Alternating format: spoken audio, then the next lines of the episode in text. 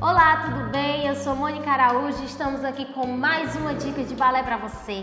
Você que tanto me perguntou sobre alguns conteúdos, eu estou trazendo aqui é, um dos pedidos que vocês me fizeram, né?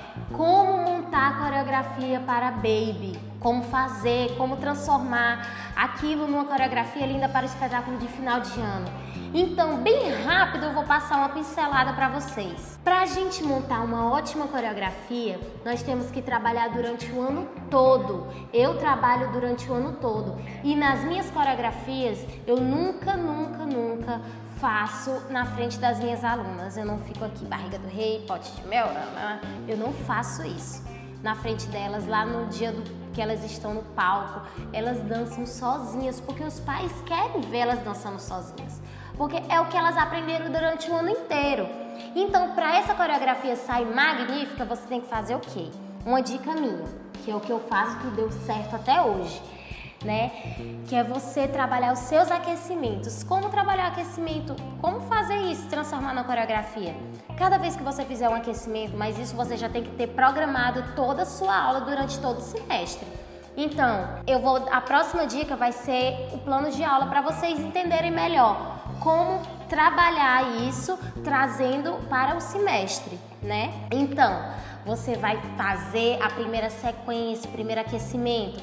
Pode fazer aquele, aquele aquecimento que eu passei para vocês. É, caminha, caminha, molinha, caminha, caminha, molinha. Vai fazendo as, as coisinhas para elas irem é, se adaptando, né? E dando continuidade, você vai fazer isso durante todas as suas aulas. Durante todas as suas aulas você vai trabalhar um aquecimento diferente. E vai trabalhando no final da aula, juntar dois aquecimentos, o aquecimento da aula passada e o aquecimento da aula da próxima aula. Você junta esse aquecimento e já monta uma pequena parte da coreografia. Isso toda a aula, o seu aquecimento vai ser toda a aula. Toda aula você tem que ter um aquecimento legal.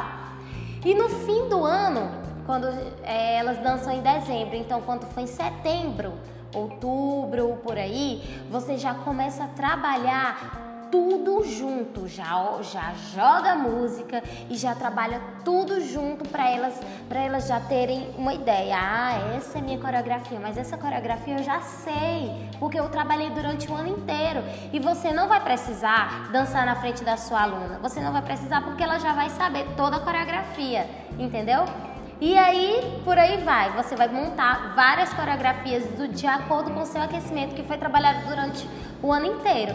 Então, gente, essa dica foi bem pequena diante do módulo inteiro que eu tenho para dar para você, né? Que nós temos dentro do curso online que eu vou dar para você. Ele é bem intenso, nós temos quatro módulos, nós vamos é, fazer muita coisa, muita coisa diferente para você trazer para dentro da sua sala de aula. Então espero que vocês gostem e nos próximos vídeos eu vou estar falando um pouco mais sobre esse curso.